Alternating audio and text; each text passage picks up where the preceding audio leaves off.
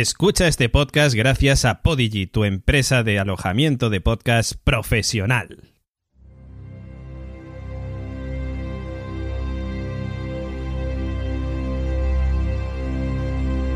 Radio Invernalia.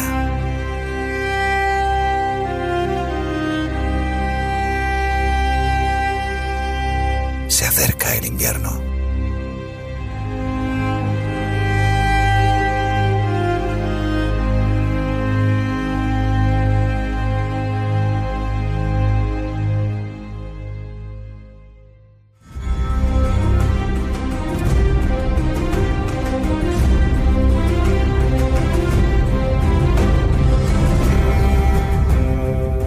Nueve años desde el estreno de la serie que ha marcado junto a Lost el fenómeno fan de la edad dorada de las series. Se acerca el final de Juego de Tronos y tan solo 28 días desde que estamos lanzando este podcast nos separan del principio del fin de ese primer capítulo de la octava y última temporada. Nos espera un hito televisivo que muy posiblemente tendrá a mucha gente pegada a su HBO la madrugada del domingo 20 de mayo al 21. Una gesta, la de mantener despierta a la gente en todo el mundo, que yo solamente puedo comparar con la emisión del final de la citada anteriormente Lost, la serie de la década del 2000. Nos encaminamos hacia un final que no agradará a todos, no nos engañemos. Vivimos en 2019, sabemos perfectamente que habrá dos bandos entre los seguidores cuando la pantalla pase a fundido a negro y lleguen las palabras The End quiero que este que llegue este tramo final de Juego de Tronos. Tengo muchas ganas de que llegue, pero y os pasará lo mismo que a mí, no quiero que se acabe. Al menos por la parte que nos toca a Radio Invernalia. Vamos a hacer lo posible para disfrutar no solo de los seis capítulos que nos esperan, sino del camino y después también, tras su final.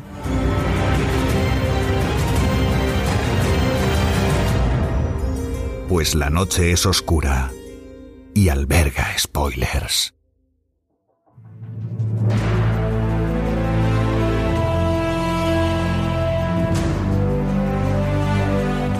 A lo largo de este camino hablaremos de la situación de Poniente, repasaremos teorías, conoceremos las últimas novedades, predeciremos el destino de nuestros protagonistas y un sinfín de cosas más que mm, si las contara pues no tendría mucha gracia. Al final del camino se encuentra mi equipo conformado por Gemma Lannister Ayats, Nico Baratheon Frasquet y el maestre señor Oráculo, con quienes repasaremos los capítulos de esta última temporada. Pero en este camino, pues no voy a estar solo. A lo largo de estos capítulos previos tendré unos compañeros de viaje de excepción.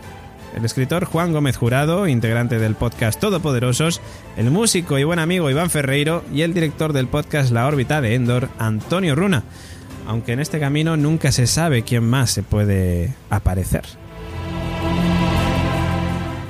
Y por si fuera poco, tengo tres casas que nos apoyan. Los Podigi, una casa más allá del muro pirenaico, concretamente en un país llamado Alemania.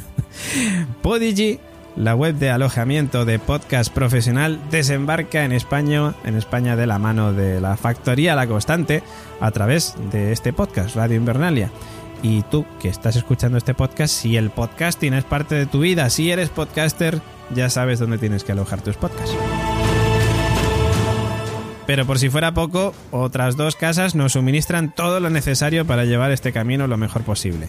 Las bodegas Valhalla y su excelente hidromiel sevillana y la tienda online La Friquilería, donde es posible encontrar hasta cero valirio. Yo creo que con esta compañía nada puede salir mal. Soy David Mulé y os acompañaré en este camino a la temporada final. ¡Empezamos!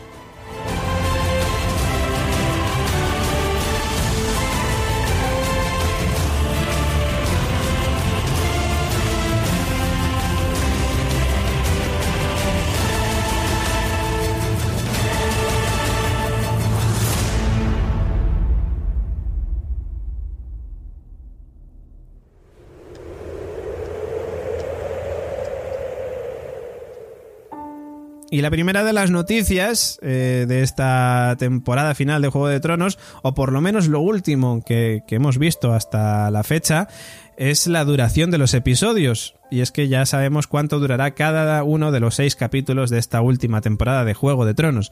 El primero de ellos durará 54 minutos, seguido del siguiente, del segundo, que durará 58. El tercero, 60 minutos. El cuarto durará 78. Y los dos últimos, el 5 y el 6, 80 minutazos. Hora y 20 para disfrutar. Mucho, muchísimo.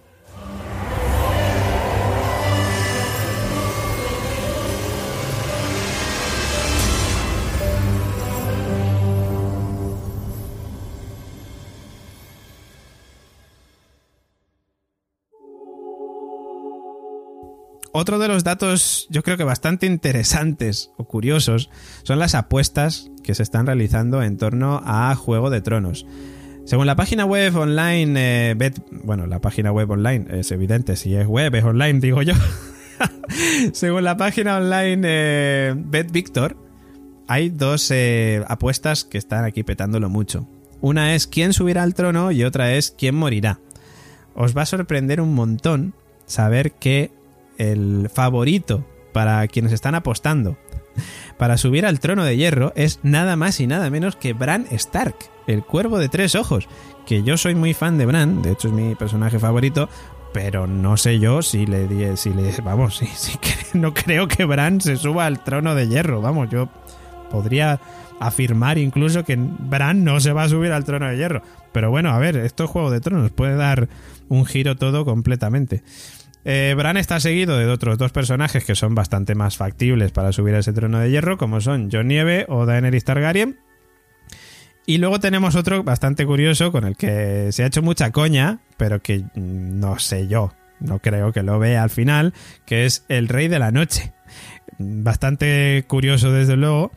Y luego está seguido de los Hijos del Bosque, que esto también me parece curiosísimo, que los hijos del bosque vayan a ser los que suban al trono de hierro, no me lo creo, pero bueno. Y luego pues tenemos a Tyrion Lannister, a Cersei, a Sansa, a Arya y a Gendry. Bueno, estos un poco más normales, pero es cierto que entre los eh, primeros hay sorpresas como Bran Stark o los hijos del bosque, o incluso el rey de la noche. Curioso, curioso, cuanto menos.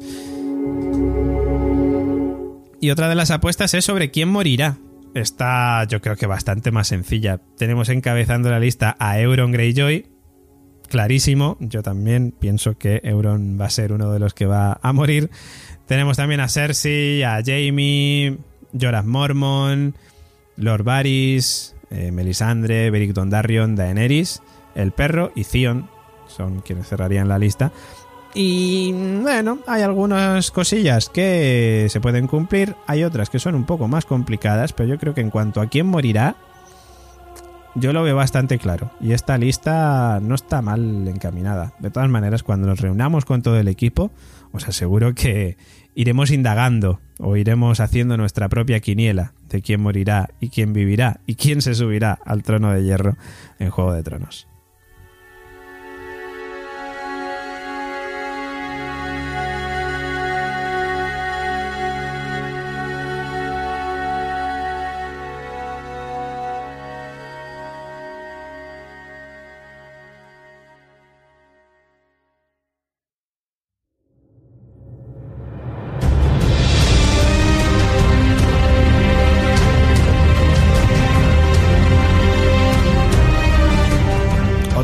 Aspectos fundamentales en Juego de Tronos creo que es la situación de las casas y los personajes. Por un lado tenemos, eh, y en este capítulo me gustaría centrarme en los Lannister. Los Lannister, eh, digamos que están separados en dos partes, o en tres partes, porque es cierto que a Tyrion casi que no lo consideramos ya Lannister, ¿no? Yo creo que ya le consideramos más Targaryen que Lannister, pese pese a tener ese apellido, ¿no? Eh, y no estoy diciendo con ello que Tyrion tenga que ser un Targaryen, ¿vale? No estoy, de hecho no estoy de acuerdo con esa teoría, no sé si a lo mejor en los libros puede ser que vaya por ahí, pero en la serie yo no lo veo. Eh, digamos que dejando a Tyrion al lado, a un lado mejor dicho, que, ya sabemos que Tyrion va en ese barco junto a Daenerys y Jon dirección a Puerto Blanco para encaminarse a, Invernalia, tendríamos eh, a Jamie por otro lado, que bueno, pues después de la enésima discusión con Cersei y después de que ésta prácticamente amenazara con matarlo, eh, Jamie decidió abandonar para siempre a su hermana y se encaminó hacia el norte para unirse a la guerra contra los muertos. Y su última escena en la séptima temporada lo mostró a caballo sin ningún emblema de su casa. ¿eh? Esto es curioso, yo creo que hacía mucho tiempo que no veíamos a Jamie sin, sin, sin ninguna ropa, digamos, destacable de, de, su, de su emblema o de su casa Lannister y viendo además cómo caían esas primeras, esos primeros copos de nieve ¿no? las afueras de, de, Desembarco del Rey. Un momento bastante chulo, con una música muy chula sonando de fondo, ese Winter is Here, y que, y que me tengo muchas ganas, por cierto, de ver eh, Desembarco del Rey completamente nevado, como creo que va a suceder en la siguiente temporada. Luego, por otro lado, tenemos a Cersei Lannister, a Qyburn y a Grigor, a ser Gregor Clegane, a la montaña, para entendernos. He metido también en esta, en esta casa Lannister a Eileen Payne, que es cierto que, pese a ser el, el verdugo real y que no se le ha visto, digamos, ser fiel a ninguna casa, simplemente es el verdugo y ya está. Sí es cierto que está en la lista de Aria y yo creo que mmm, va a sufrir la ira de Aria, me parece. Estoy casi convencido de que esto va a pasar. Pero bueno, eh, vemos un poquito en el tráiler, no voy a hacer mucho spoiler del, tráiler, que bueno, ya mandaría a leer el es que alguien se cabreara, pero bueno, simplemente voy a decir que vemos a Cersei mmm, revisando tropas, pasando revista a tropas en diferentes entornos. Eh, y la vemos un poco en un momento dado, no sé si triste, pero mmm, lo que puedo deducir es que de alguna manera le ha afectado eh, su ruptura con Jamie. Y esto creo que va a ser bastante importante de cara a, a la última temporada. Eh, a Cersei le va a afectar eh, su separación con Jamie. Veremos hasta qué punto, pero yo creo que le va a afectar. Y bueno, pues allí está ella en Desembarco del Rey, acompañada de Qyburn, el maestre renegado al que su orden expulsó. El trío de villanos mmm, luego se completaría también con, con Ser Gregor Clegane, ¿no? Con la montaña o lo que queda de él, convertido ahí en, en un zombie, ¿no? Un guardaespaldas zombie desde hace unas cuantas temporadas. Y bueno, y a Eileen Payne, que hace que no le vemos un montón, pero que yo estoy convencido de que está en esta última temporada va a hacer acto de presencia. Estoy convencidísimo de ello.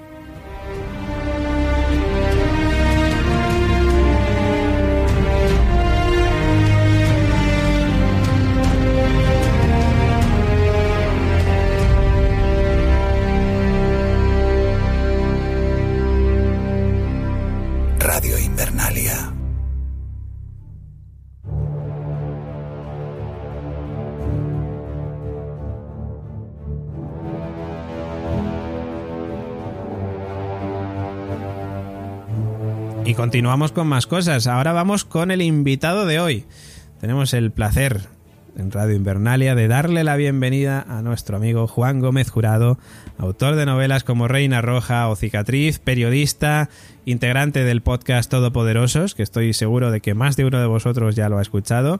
Y Juan nos va a comentar cuáles han sido los tres momentos de Juego de Tronos que más le han gustado. Y de hecho creo que hasta se permite un pequeño troleo al final y luego lo comento. Le escuchamos.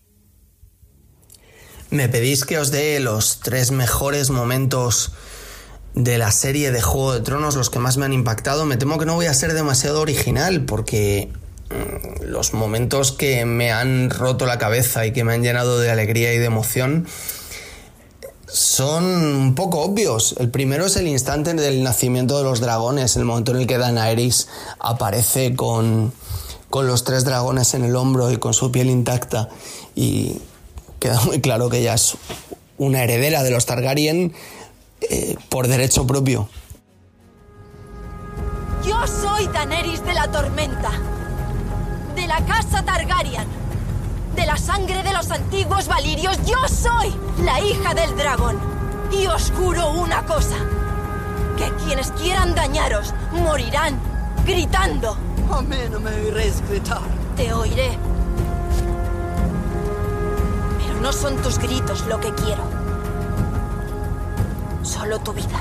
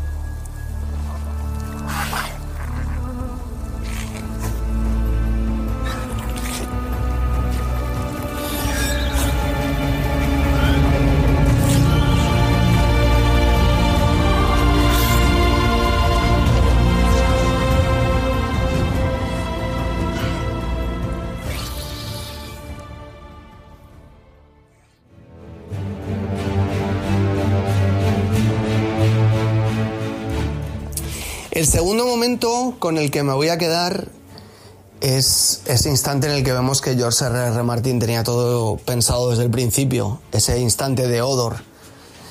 Todos sabemos de qué instante estoy hablando. Qué emoción, qué intensidad y qué lágrimas en los ojos también.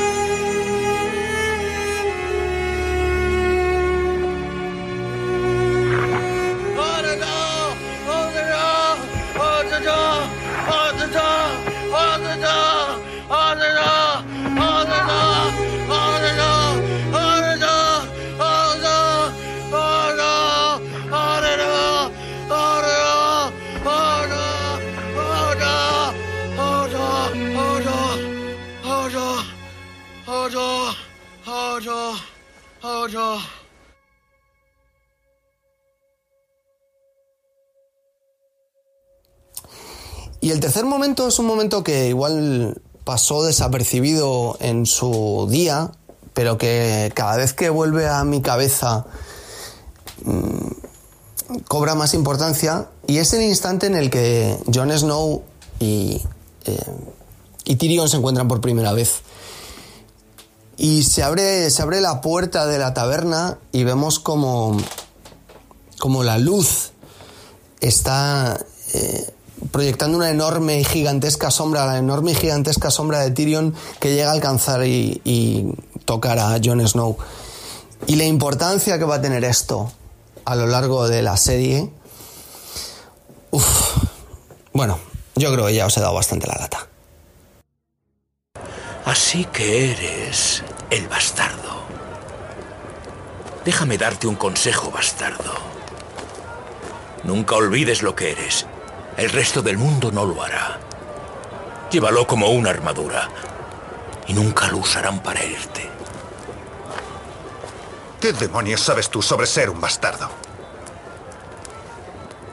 Todos los enanos somos bastardos a los ojos de su padre.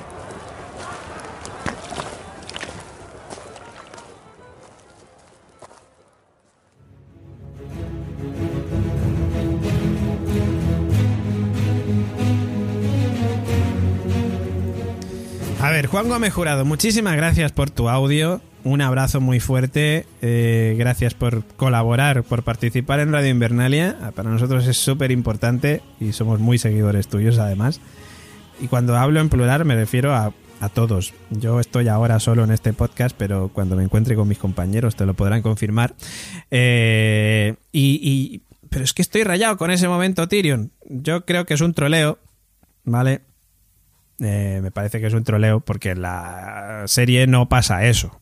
Mm, O sea, si se encuentran, si hablan, pero no recuerdo yo que hubiera ninguna sombra destacable ni que hubiera ninguna posada. Mm, Creo que en este primer encuentro eh, se encuentran en los establos, en las, en las caballerizas.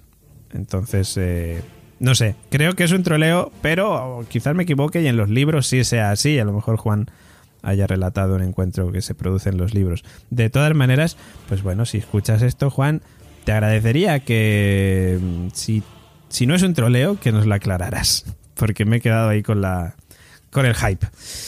En fin, vamos con más cositas.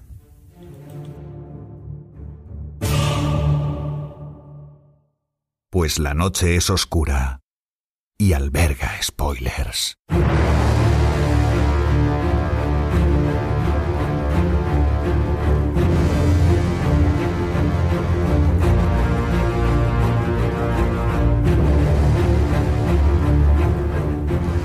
Te pido, amigo oyente, que me prestes un momento de atención. Bueno, ya te lo estaba pidiendo antes, pero ahora más todavía.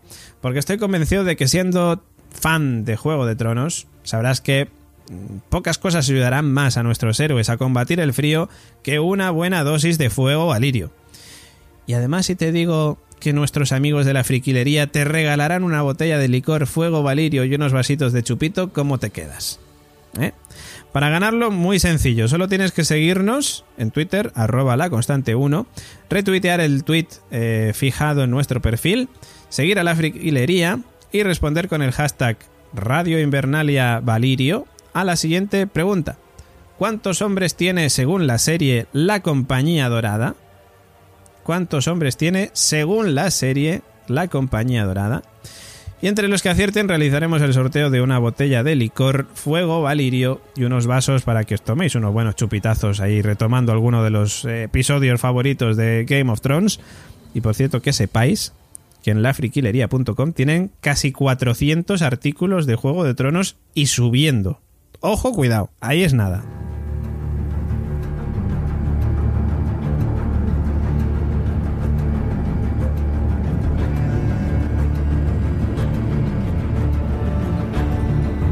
Seguimos con más cosas y una de ellas es repasar capítulos que nos hayan gustado mucho. Estábamos hablando antes con Juan Gómez Jurado, nos estaba contando cuáles eran sus tres momentos favoritos, pero seguramente vosotros también los tengáis.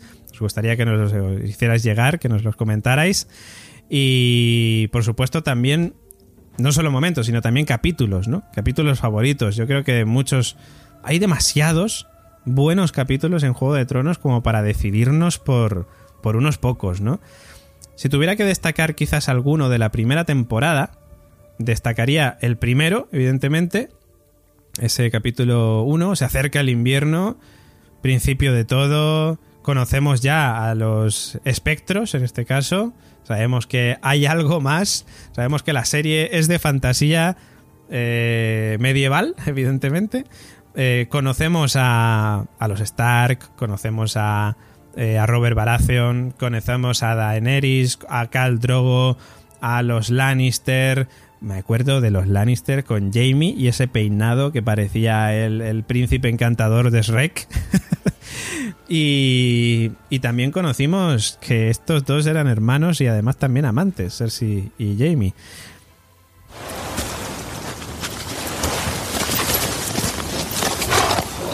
Alteza.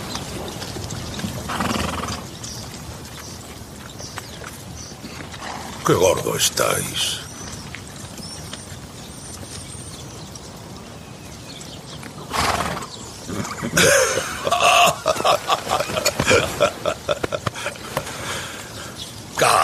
Alteza.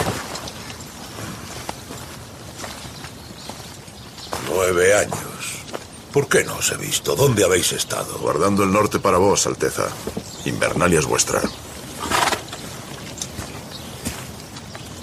¿Y el gnomo? ¿Quieres callar? ¿A quién tenemos aquí? Tú serás Rob. Vaya, qué guapa eres. ¿Y tú te llamas? Aria. Uh, a ver esos músculos. Serás soldado. Ese es Amy Lannister, el hermano de la reina. Por favor, ¿quieres callarte?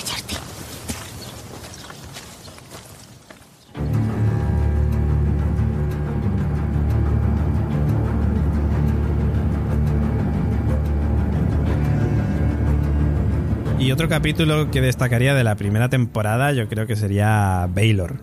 Capítulo 9 de la primera temporada, que fue el que nos dejó con el culo torcido, yo creo. El, el primero de los que nos dejó con el culo torcido. Eh, ese momento en el que Ned Stark es juzgado por el rey Joffrey. Cuando empezamos a conocer lo cabrón que va a ser este rey Joffrey. Eh, y bueno, mm, yo creo que es la semilla de todo lo que luego ocurre, de todo lo que luego pasará. Cosas como la boda roja, la evolución de Khaleesi, eh, muchísimas cosas van a, a progresar, digamos, a raíz de este capítulo Baylor. Yo creo que es uno de los capítulos muy recomendables para volver a, a ver. Soy Eddard Stark, señor de Invernalia y mano del rey.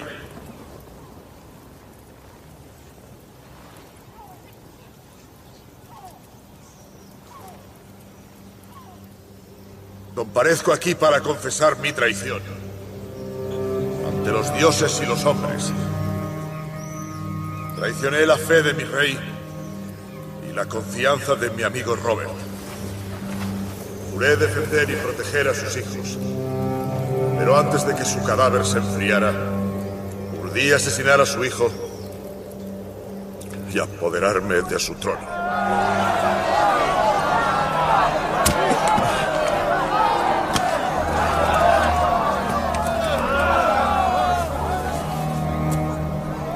El Septón Supremo y Baylor el Santo sean testigos de lo que digo.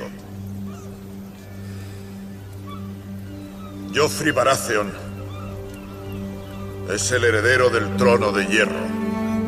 Por la gracia de todos los dioses, señor de los siete reinos y protector del reino.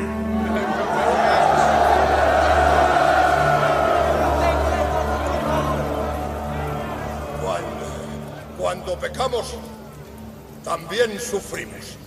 Este hombre ha confesado sus crímenes ante los dioses y los hombres. Los dioses son justos, pero el santo Baylor nos enseñó que también pueden ser misericordiosos. ¿Qué debemos hacer con este traidor, Alteza? Mi madre desea que Lord Eddard entre en la Guardia de la Noche. Despojado de sus títulos y poderes, serviría al reino en exilio permanente. Y mi señora Sansa ha suplicado clemencia para su padre.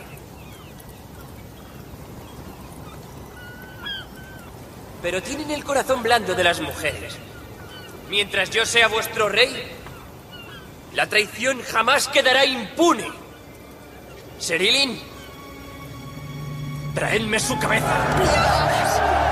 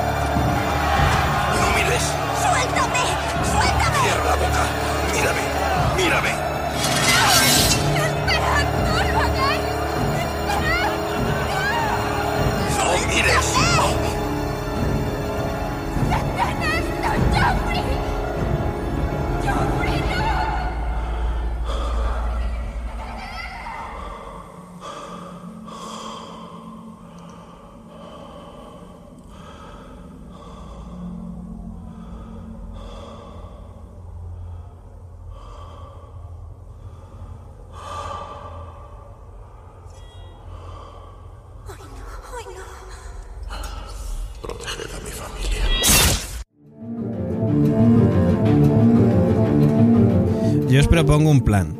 Retomar capítulos antiguos, algunos de los mejores, o bueno, o si hacéis como yo, que yo lo he hecho. Reverros, reverros, que parezco ruso, reveros las siete temporadas eh, del tirón, como quien dice, pues eh, yo os lo recomiendo. Eh, una copita de Valhalla, de hidromiel Valhalla y serie.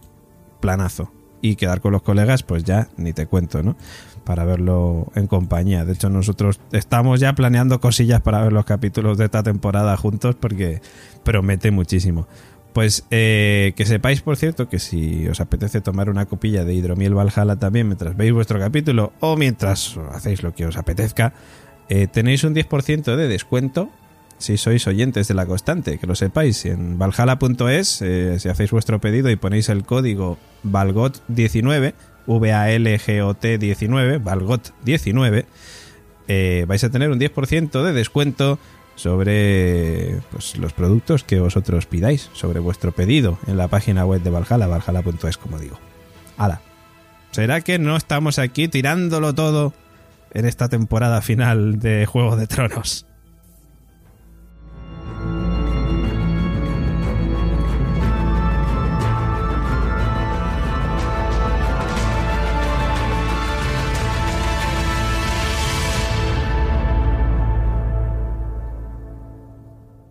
Radio Invernalia.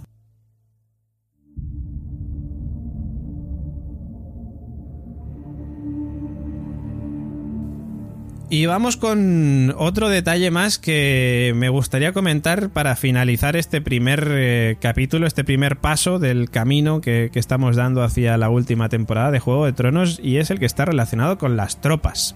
En este yo creo que me voy a enrollar un poquito más que con los anteriores. Yo creo que el tema de las tropas puede ser eh, bastante importante a la hora de eh, poder saber si la guerra se va a decantar hacia un bando o hacia otro. Y cuando digo decantar hacia un bando y hacia o hacia otro, estoy dando por sentado una cosa. A lo mejor me equivoco, pero creo que mmm, la guerra contra los caminantes, la guerra contra el rey de la noche, va a suceder en primer lugar y se va a, a resolver en primer lugar. Y después de ello vamos a ir hacia la batalla por el trono de hierro. Como recordaréis, Cersei Lannister dijo que ella mmm, iba a apoyarles, ¿vale? A los Stark y a los Targaryen, pero mmm, luego dijo que era todo mentira. Que realmente ella lo que buscaba era pues que se peleen entre ellos y que ella se quede en desembarco del rey y pues bueno, pues peleen contra lo que quede de, de quienes hayan ganado la batalla.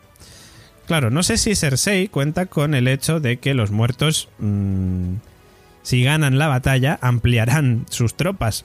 Entonces esto puede ser complicado para, para Cersei. Pero bueno, creo que las tropas pueden ser eh, detalles bastante interesantes o importantes de cara a esta última temporada, de cara a saber qué va a pasar con esta guerra. Pongamos eh, en primer lugar el ejército de los muertos. John Nieve ha dicho que el ejército de los muertos tiene 100.000 hombres. O 100.000 muertos, no sé cómo llamarlos. Son muchos, son muchos desde luego. Pero vamos a hacer un poquito el cálculo de cuántos hombres puede tener eh, cada coalición. Y con coalición me refiero a la coalición del norte, digamos, la coalición formada por eh, los Stark y los Targaryen, con sus respectivos ejércitos. He sacado los datos de westeros.org. Y esto eh, puede suponer un problema. Puede suponer un problema porque en la serie el número de soldados yo creo que no es el mismo que en los libros. Por motivos obvios, ¿no? Porque es muy complicado retratar tantos hombres en, en, un sitio, o sea, en una serie de televisión. Eh, si no me equivoco, en la serie Daenerys compra 8.000 inmaculados. Mm, pongámosle que, estos, que de estos 8.000 inmaculados, después de, de las trifulcas que hayan ya sufrido, ¿no? Como la batalla eh, algunas batallas que hayan tenido o, cuando sufrieron el ataque de las hijas de la arpía, de los hijos de la arpía en, en, en Merín, se hayan haya bajado su número. Y pongámosle esto como digo son cifras muy aproximadas con lo cual si vosotros tenéis alguna más eh, concreta que hayáis escuchado en algún capítulo de, de la serie, eh, porque os recuerdo que siempre aquí en Radio Invernal hablamos de la serie, eh, pues os rogaría que nos lo dejarais en comentarios y, bueno, eh, siempre nos ayudará a, a dilucidar un poquito más, ¿no? A tener un poquito más claro esto. Pero bueno, yo he puesto aproximadamente que pueden haber perdido unos 3.000 inmaculados y que a día de hoy Daenerys puede contar con unos 5.000. Es la idea que yo tengo. Que como digo puedo estar equivocado con todas las cifras que os voy a dar, pero he querido jugar un poco a esto. Luego por otro lado tenemos a entre 40.000 y 58.000 Dothraki que están a las órdenes de Daenerys. Me parecen muchos para la serie y yo creo que, contando también alguna batalla que han tenido ya los dos Rakis, pongámosle que quizás como mucho Daenerys tenga 40.000. ¿Vale? Si nos dan la cifra de entre 48 40.000 y 58.000, yo creo que lo vamos a dejar en 40.000. Tirando por lo bajo, como yo creo que esta serie está mostrando. E incluso podría darle menos, pero yo creo que la cifra de 40.000 hombres puede ser correcta. Si sumamos los 40.000 a los, a los 5.000 inmaculados, tenemos 45.000 eh, guerreros, digamos, por parte del ejército de eh, Daenerys. Vale, ¿qué pasa con esto? Estos ahora mismo están subiendo al norte. Van a pelear contra el ejército de los muertos. Y aquí se van a encontrar con un problema más. Aparte de que el ejército de los muertos sea el ejército de los muertos y el rey de la noche cuente con un dragón, que esto es complicado, Recordamos que Viserion es eh, ahora mismo forma parte de las filas del ejército de los muertos. Los Dorrakis y los Inmaculados se van a encontrar con un problema muy chungo. Y es el frío. Es el frío. Creo que va a ser muy, pero que muy complicado que estos guerreros puedan luchar eh, en igualdad, entre comillas, de condiciones contra los muertos con el frío que va a hacer en el norte. Porque si recordamos, el invierno ya ha llegado, en el norte ya hacía frío antes, pues imagínate ahora. Ya habéis visto a los Dorrakis y a los Inmaculados cómo van vestidos. O empiezan a construir, a hacer ropa mmm, para esta gente, o la cosa va a estar jodida. Recordamos que el factor frío fue uno de los problemas que tuvo el ejército, de, de Stannis Baratheon cuando quiso reconquistar eh, o cuando quiso conquistar Invernalia a los Bolton. Eh, fue una de las cosas, evidentemente, hubo muchas más, ¿no? Como el hecho de que muchos eh, desertaran del ejército, pero el frío acabó con muchos de sus hombres. ¿Esto puede ser un problema? Creo que sí, que puede ser un problema. Estamos hablando de 45.000 hombres que no van a estar en igualdad de condiciones para luchar. He decidido mmm, no sumar soldados de Dorne, porque recordamos que Dorne también estaba en esta alianza con Daenerys, pero teniendo en cuenta el poco caso que le han hecho a Dorne en la serie eh, y la decepción que ha sido Dorne para los lectores de los libros y para los que no lo somos también, eh, me parece a mí que Dorne no aporta ningún soldado. Además recordamos que Dorne ahora mismo está ingobernada, no tiene un, un líder. Eh, si recordáis, la, la, última persona que pudo, digamos, eh, representar a, a, Dorne era el área, ¿no? Si no me equivoco, el área arena, ¿no? Y el área arena está ahora mismo presa, eh, cautiva de Cersei Lannister en Desembarco del Rey, viendo cómo su hija muere. Entiendo que su hija habrá muerto ya. Y entiendo que ella todavía seguirá viva aunque esté allí encerrada, ¿no? Entonces, los hombres de Dorne no los voy a contar, no los voy a contar. No sé si quizás puedan tener algo de protagonismo de cara a la batalla final que yo creo que se va a producir contra Cersei Lannister. Puede ser, puede ser. Me gustaría que fuera así, porque es cierto que si no, muy, muy poco protagonismo. ¿Y qué pasa con los Tyrell? ¿Qué pasa con las tierras del dominio? es, un, es uno de los lugares donde más gente vive, según westeros.org, y eh, dice esta web que pueden reunir entre 80.000 y 100.000 hombres, que me parece una auténtica burrada, teniendo en cuenta eh, que fueron masacrados, entendemos que fácilmente, por los Lannister cuando estos, eh, digamos que les conquistaron, ¿no? Y acabaron también con la vida de, de Olena Tyrell, de la querida Olena Tyrell. Con lo cual, ¿qué pasa con los Tyrell? ¿Les damos hombres a los Tyrell? Sabemos que algunos de los Lannister cambiaron de chaqueta y se fueron con ellos. Y también sabemos que, que otros de las tierras del dominio habían cambiado la chaqueta, se habían pasado a los Lannister traicionando a los Tyrell, pero no sabemos cuántos hombres hay realmente. Con lo cual, ¿qué hacemos? ¿Sumamos hombres a los a los Tyrell? Yo creo que a lo mejor como mucho podemos sumarle 10.000, 20.000 hombres. Me parece mucho y no sé yo si van a tener eh, relevancia eh, en esta batalla contra el ejército de los muertos. No lo sé. ¿Qué pensáis vosotros? ¿Se lo sumo o no se lo sumo? Quizás no, ¿verdad? Quizás no. No se lo sumaremos. Seguimos teniendo 45.000 hombres de Daenerys. Pero, ¿qué pasa? También hay que sumarle a los hombres del norte, a los hombres que aporta también eh, John Nieve, a los hombres que son fieles a, a los Stark.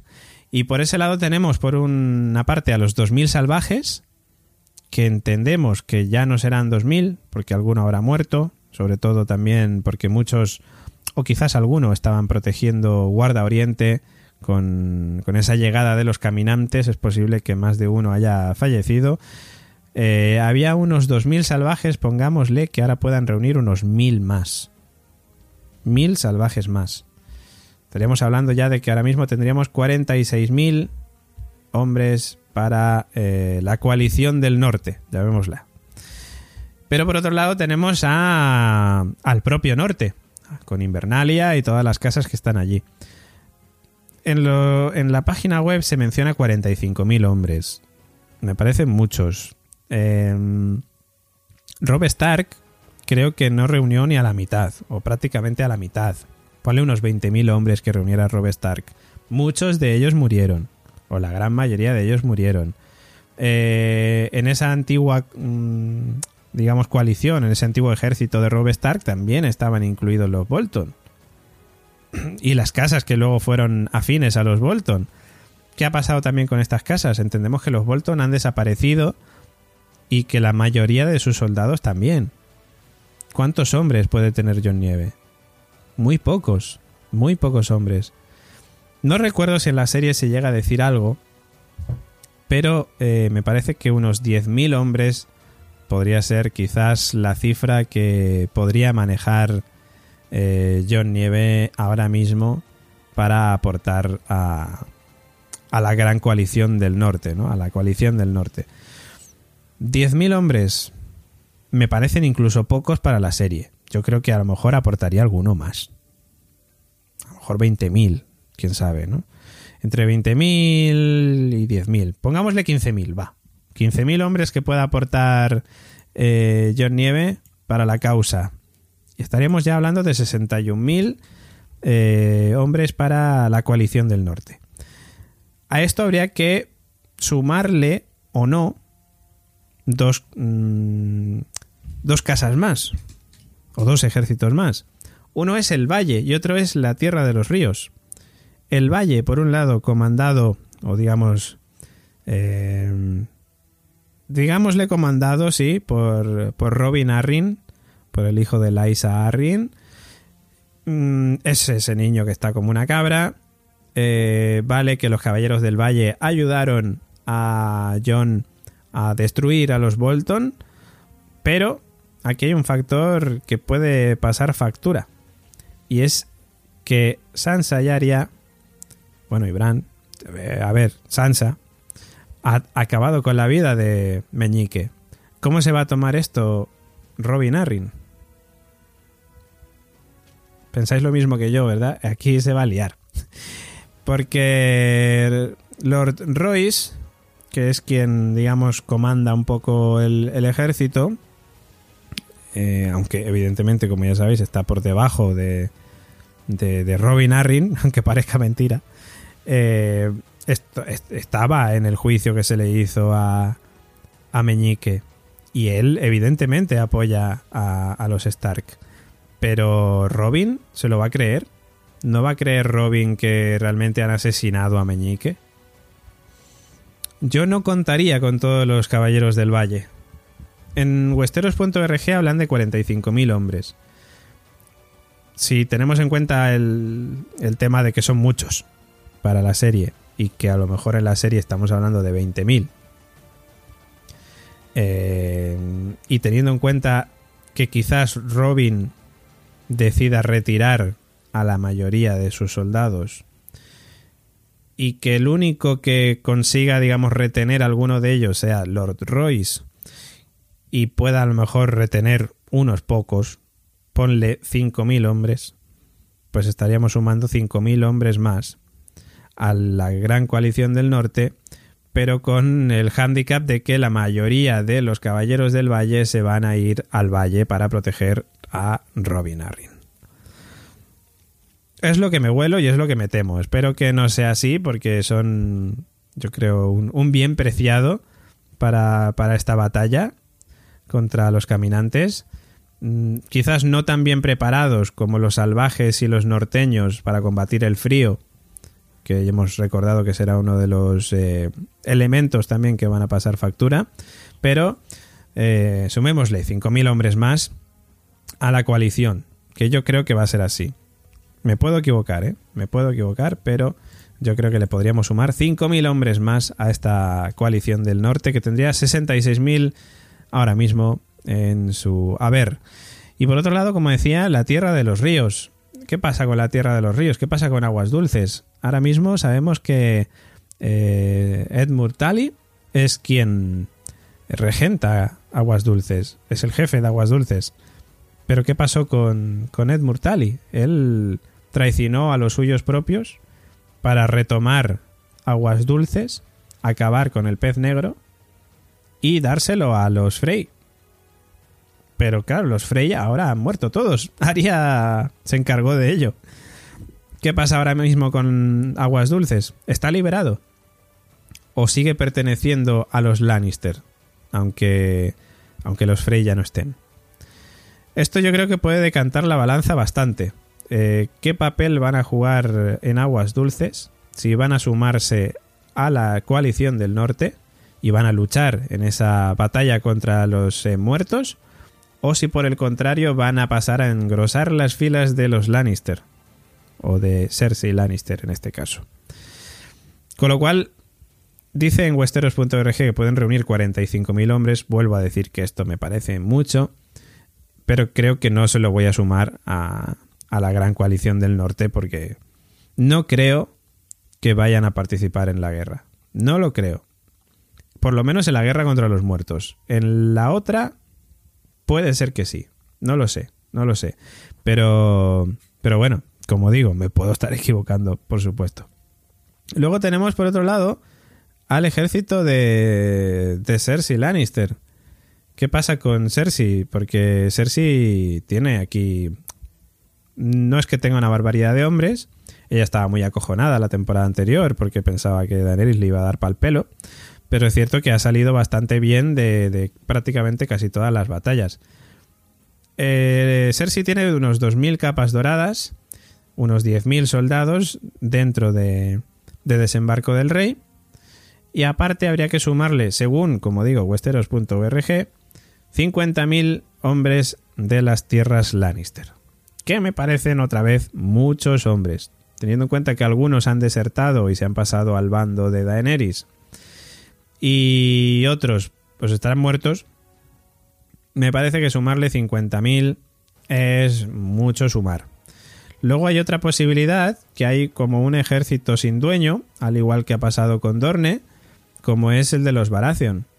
Eh, Stannis murió, parte de su ejército, bueno, la mayoría de su ejército murió, otros desertaron por el frío, otros desertaron porque mató a su propia hija, eh, pero según westeros.org hay 45.000 hombres que pueden ser reclutados, digamos, en, en Bastión de Tormentas.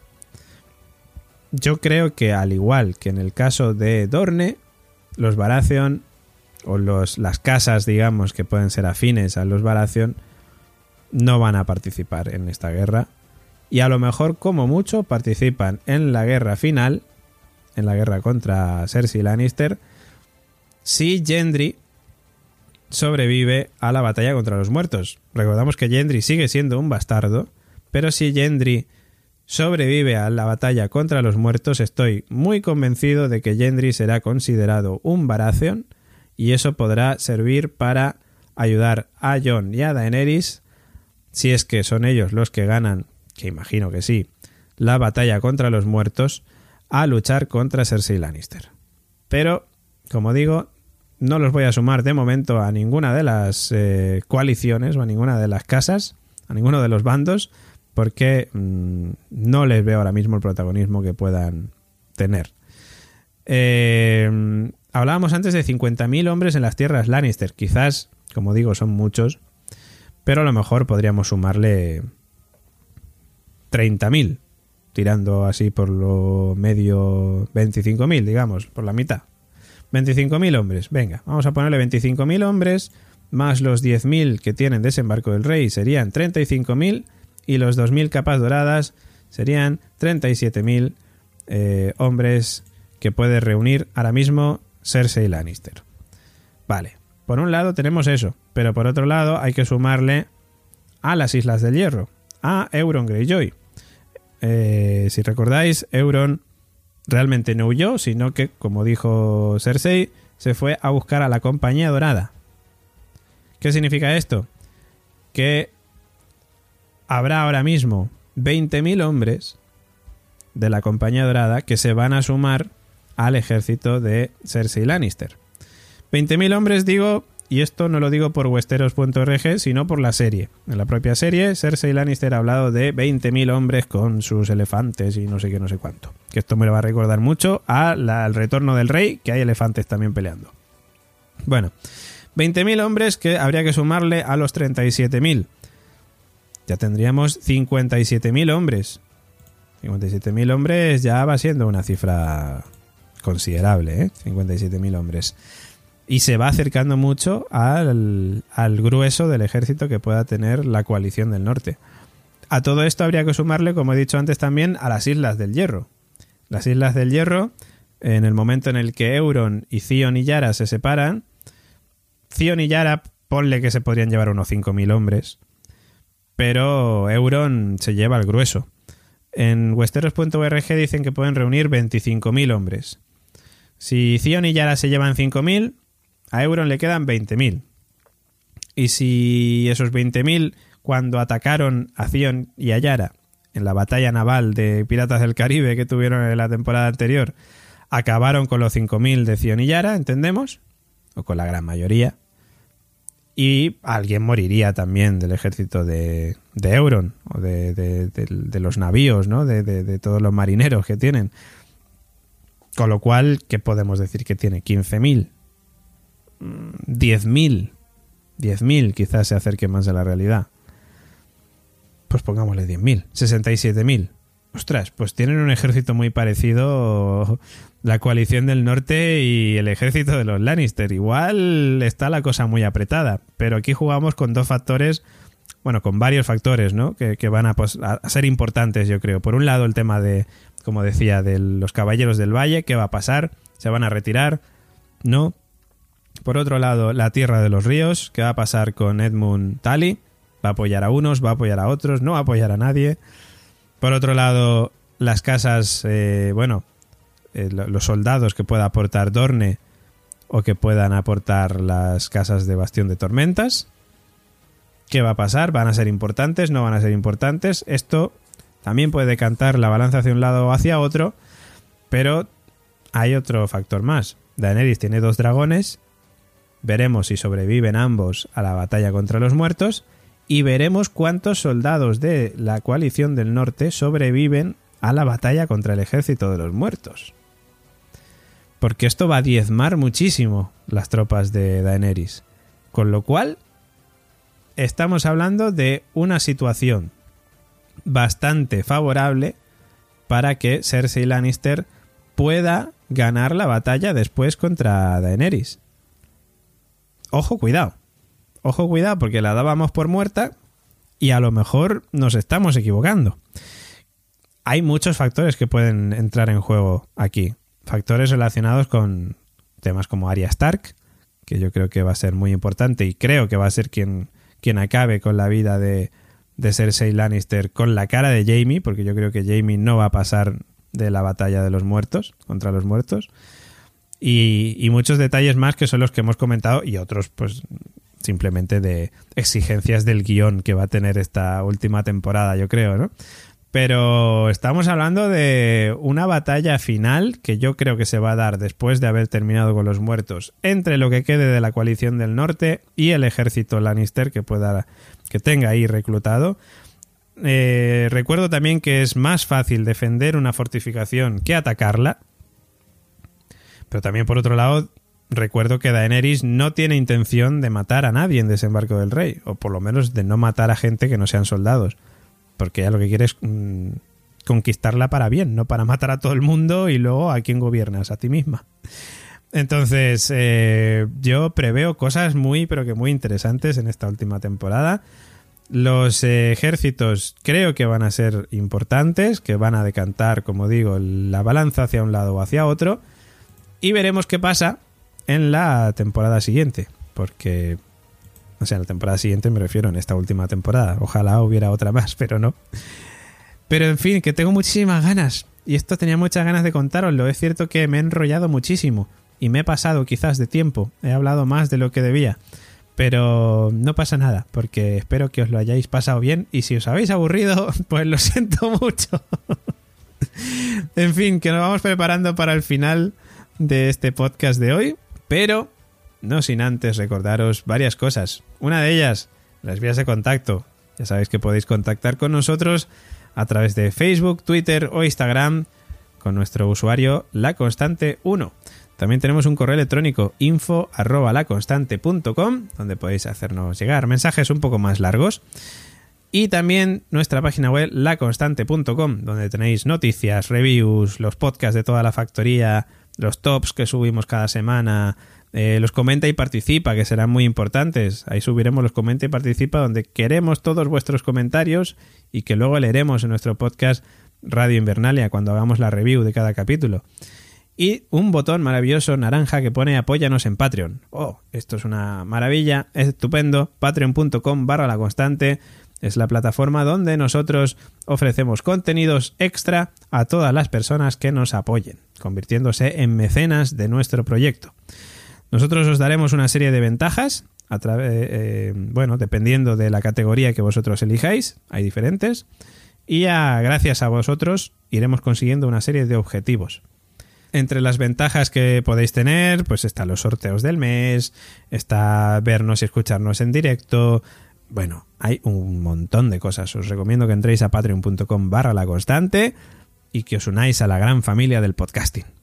Unos que ya se han sumado a la gran familia del podcasting son nuestros eh, partners, nuestros patrocinadores, quienes se han convertido, digamos, en, en Patreons de la constante durante esta temporada final de Juego de Tronos.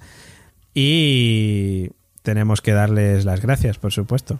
Estoy muy agradecido a la friquilería, a Valhalla, a Podigy por haberse unido a la gran familia del podcasting, que es la constante, y en este caso a apoyar a Radio Invernalia.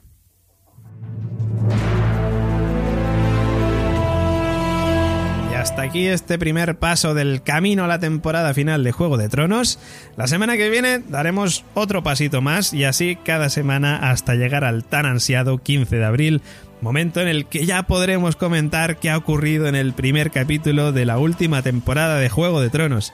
Por mi parte solo me queda ir preparando el podcast para subirlo a Podigy y tenerlo en un periquete listo para poder difundirlo entre todos los oyentes de Radio Invernalia.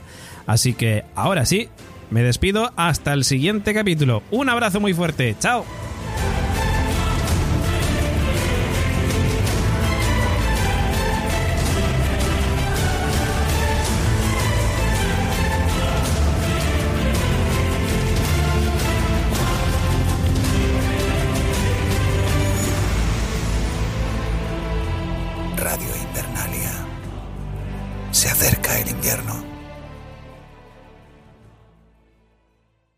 Escucha este podcast gracias a Podigy, tu empresa de alojamiento de podcast profesional.